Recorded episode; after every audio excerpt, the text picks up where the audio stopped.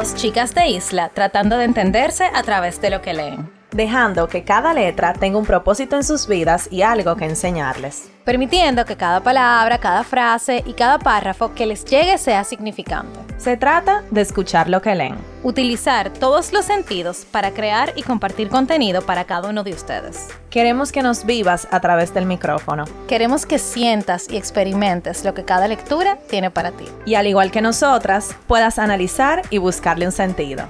¿Estás escuchando? Letras al aire.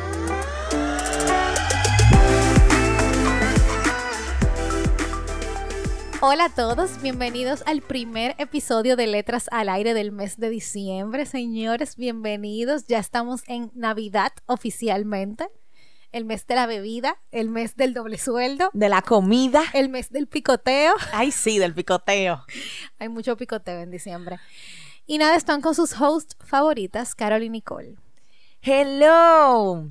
Señores, diciembre es una época chula. Bueno, o yo no sé si es chula de verdad. Depende. Yo no sé si es chula de verdad o es chula porque es lo que nos enseñan. O es lo que uno viene como aprendiendo. Porque en verdad yo me pongo a pensar.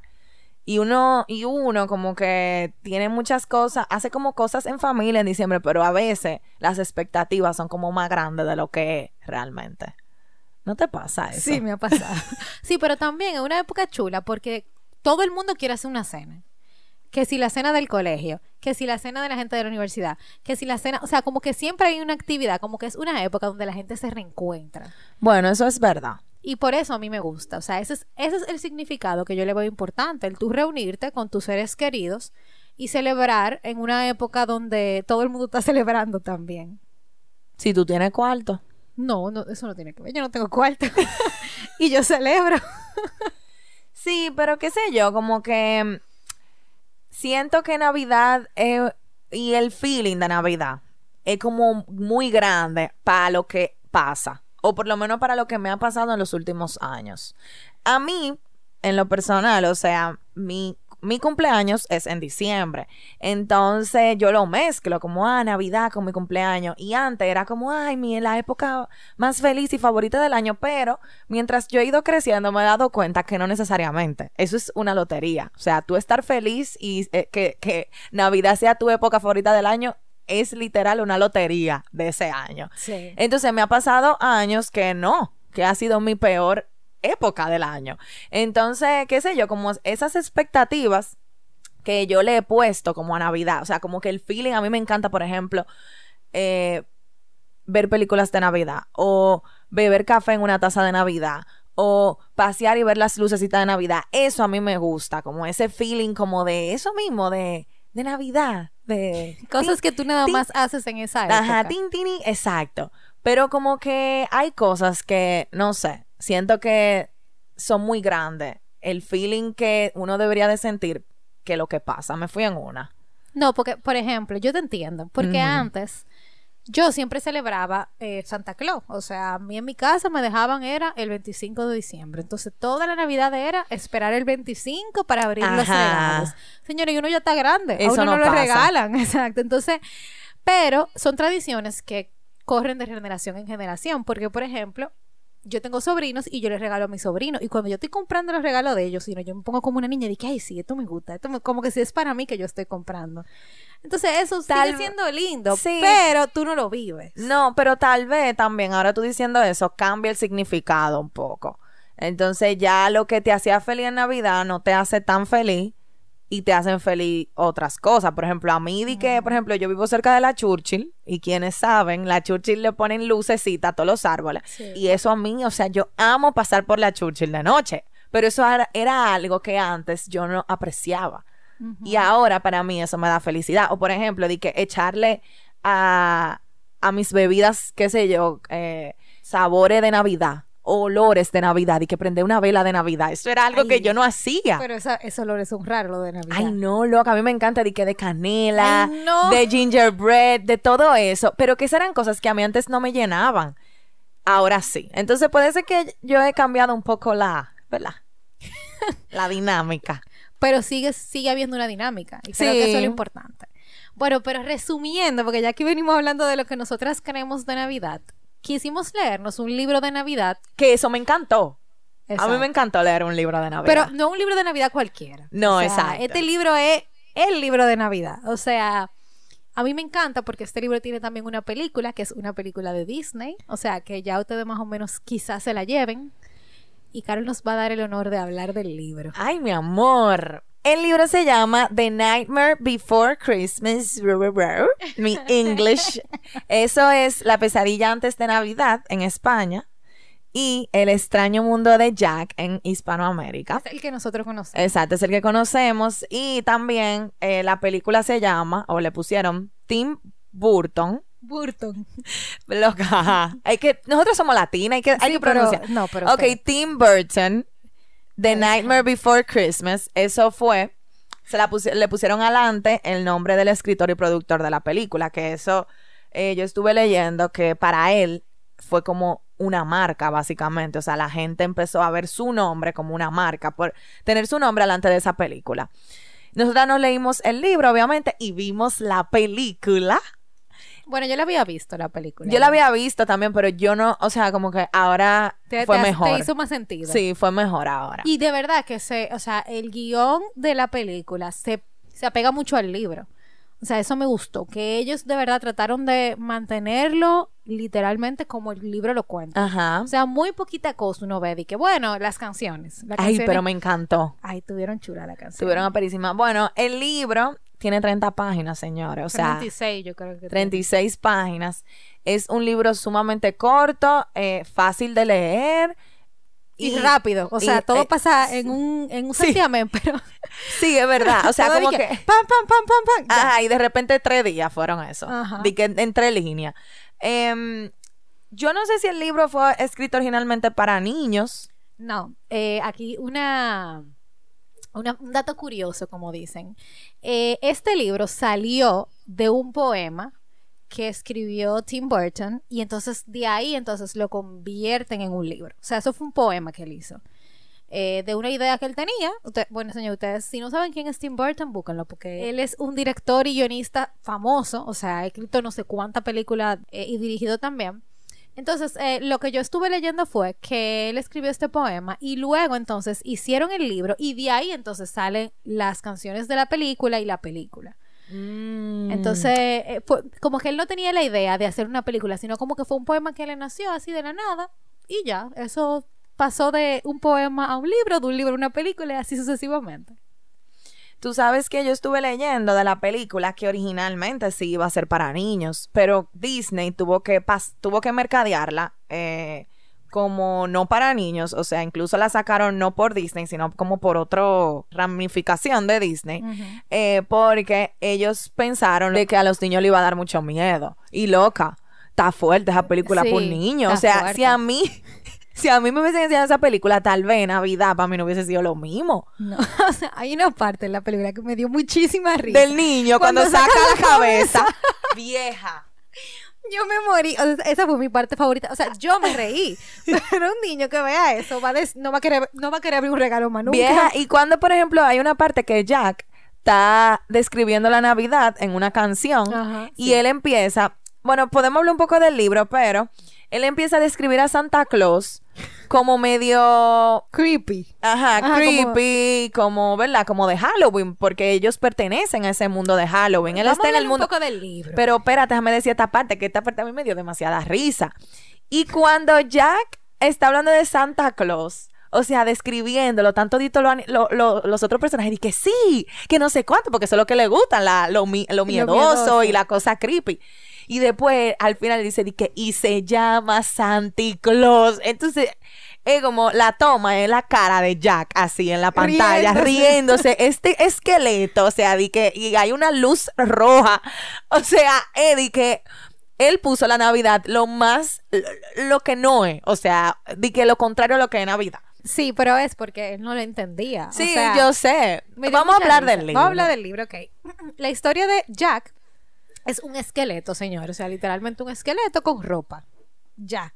Entonces él es como el embajador de Halloween en la ciudad que se llama Halloween Town. Pero él es el esqueleto que da más miedo. O sea, todo el mundo ama a Jack porque él es el que da más miedo. Exactamente. Ellos todos los años, o sea, imagínense, es una ciudad que se llama Halloween Town y lo único que hacen es celebrar Halloween. Ellos hacen una cuenta regresiva todos los años para el día de Halloween, que es el día más espeluznante. Hay un reguero de bruja, hay un reguero de niño malévolo. O sea, señores, unos personajes que tú lo ves y de verdad dan miedo. Da miedo, O da sea, miedo. de verdad. Y nada, el punto es que Jack está un poco harto, es la verdad, de tener que celebrar Halloween porque para él ya todos los años Era lo él mismo. era lo mismo, o sea, era la, la misma cosa. Y él era el embajador de Halloween, o sea, todo lo que se hacía, él lo aprobaba, él lo planificaba. Y él era como la estrella. Exacto, la estrella de la ciudad era él. Entonces, señor, imagínense ustedes esa responsabilidad. Y que ya tú este- tuvieras Y tú alto. tuvieras alto, muy difícil. Entonces él se, él como refle- reflexionando luego de ese Halloween que, que se hartó, él se fue caminando hacia el bosque y él vio varias puertas, o sea, después de mucho caminar, él vio como varias puertas, como los troncos, y cada una tenía un dibujo grande. Entonces había uno de un pavo, que obviamente representa eh, Día de acción de Día de Gracias. Acción de Gracia, exacto. Hay una de un conejo que representa Easter, que eso es Pascua. Pascua, exactamente. Hay uno, el de ellos, ¿verdad? Eh, y también está entonces el árbol de Navidad. Entonces ese a él le llamó muchísimo la atención y él entró a esa puerta que lo llevó entonces a Christmas Town. Entonces aquí es, imagínense, bello. O sea, esa ciudad estaba, estaba preciosa. O sea, Ay, sí. Ustedes, bueno, imagínense de que el Grinch, bueno, quien ha visto la película sabe, pero así de que una ciudad perfecta de Navidad. Entonces ahí estaba Santa Claus, la, la vieja Belén. la vieja Belén no es la, no es la esposa de Santa Claus. Ah. Todos los trineos, los niños, o sea, era como el, el pueblo perfecto de Navidad. Y había nieve, colores, las luces.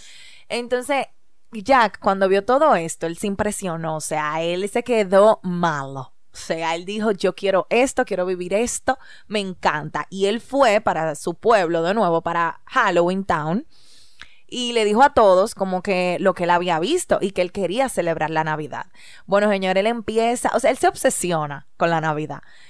Y él empieza, porque es algo diferente que él nunca había visto. Ajá. Y él quiere como replicar esto. Y ahí es que él empieza a explicarle, explicarles a los habitantes de Halloween Town qué es la Navidad, que, que es un regalo.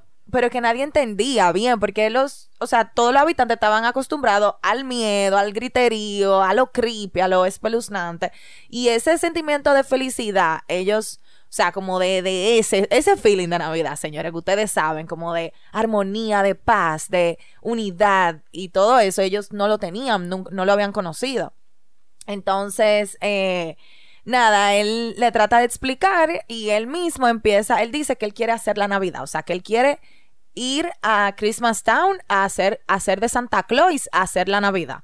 Y que también haya, o sea, él quería cambiar todo.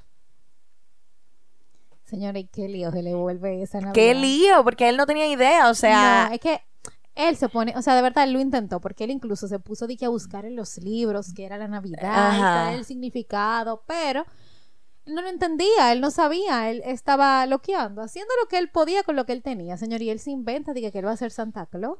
este es flaco, porque un ajá, esqueleto. un esqueleto, y ustedes saben que Santa Claus es gordito.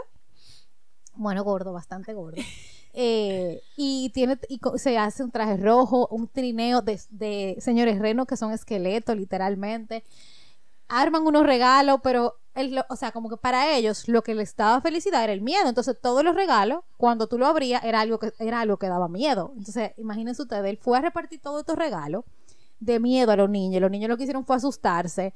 O sea, le- a Jack le cayeron atrás en el trineo porque él estaba, eh, todo el mundo decía que era un impostor.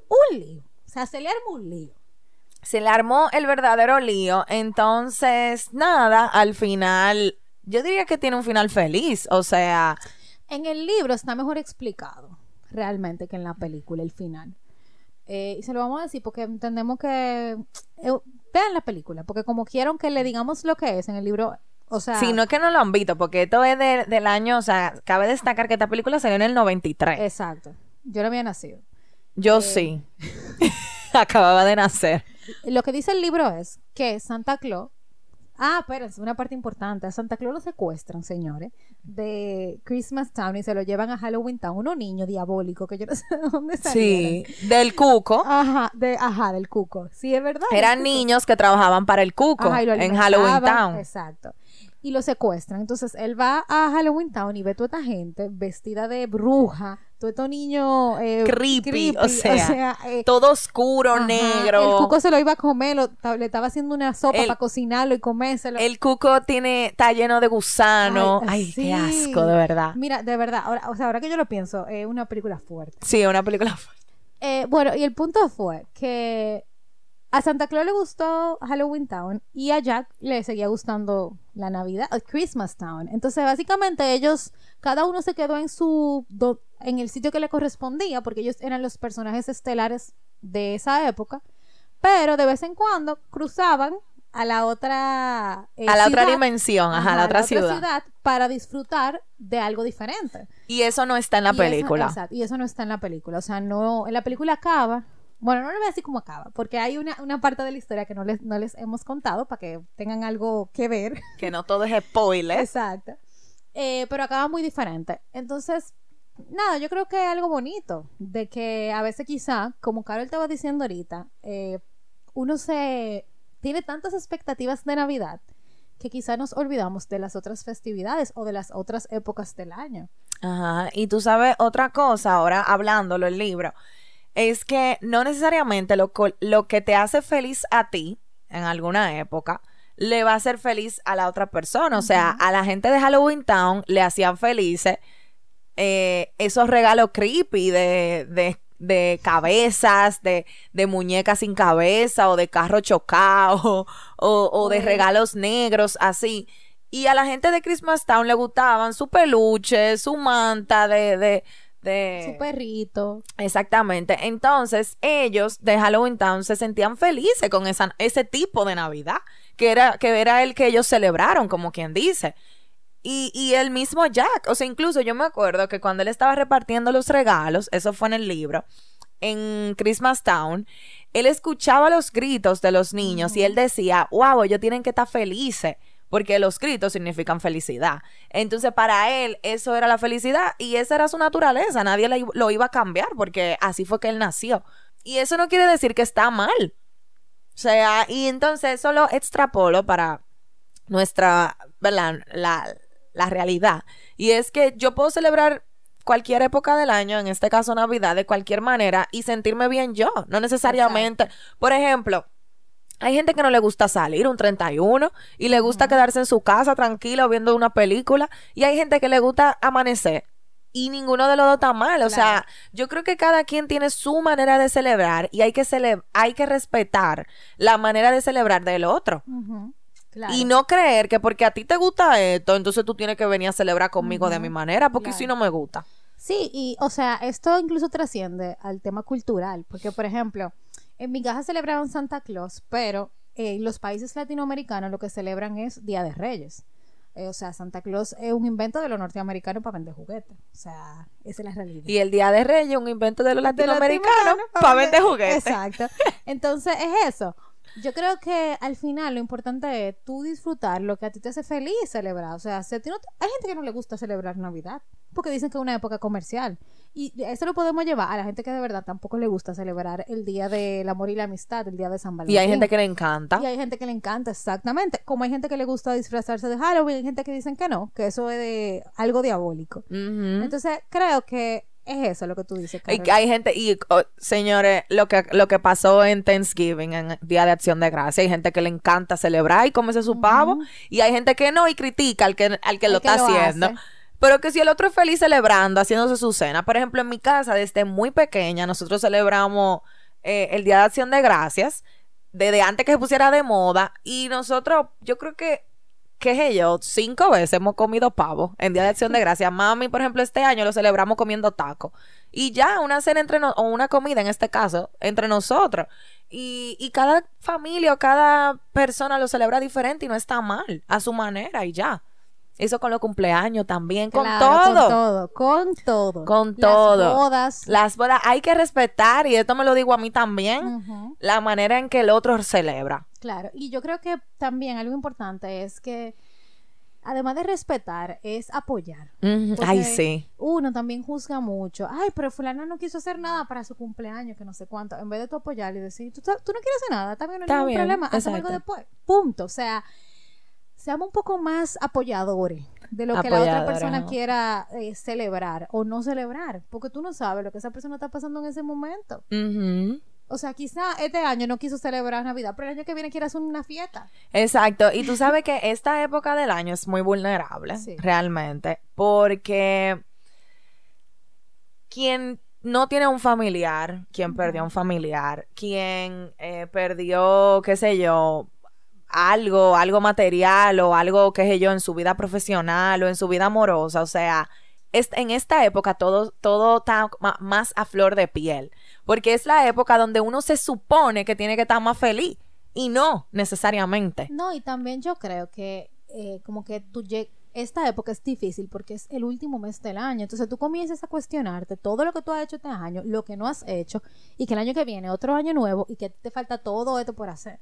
Entonces también eh, la carga que uno se pone a veces de cosas que tiene por cumplir, que no ha cumplido, no ayuda a que tú puedas celebrar la Navidad de una forma tranquila, en armonía, en paz, en lo que de verdad es. Ajá, y como tú la quieras celebrar. A tu ritmo, a tu tiempo. Así que yo creo que la reflexión de este primer episodio de diciembre es, celebra lo que tú entiendas y como tú entiendas, a tu tiempo y a Y- tu ritmo. Y no tienes que esperar a que haya una época o una festividad para celebrar algo. Exacto. Todos los días tú puedes celebrar lo que tú quieras celebrar. Ya. ¿Se entendía? Sí, claro. Así que nada, señores, gracias por escucharnos, gracias por llegar hasta aquí con nosotras. Eh, nosotras se lo agradecemos muchísimo, el- la fidelidad de escucharnos cada viernes. Em, y nada, pueden agregarnos en nuestra cuenta de Instagram, arroba letras al aire podcast. Ahí tenemos de todo, agregarse a un club de libros que leemos todos los meses comprar nuestra cajita navideña, que es un kit de lectura para todo, todo lo que tú necesitas al momento de leer. Señores, de verdad, un hit. Y nada, señores, nos escuchamos el próximo viernes. Bye.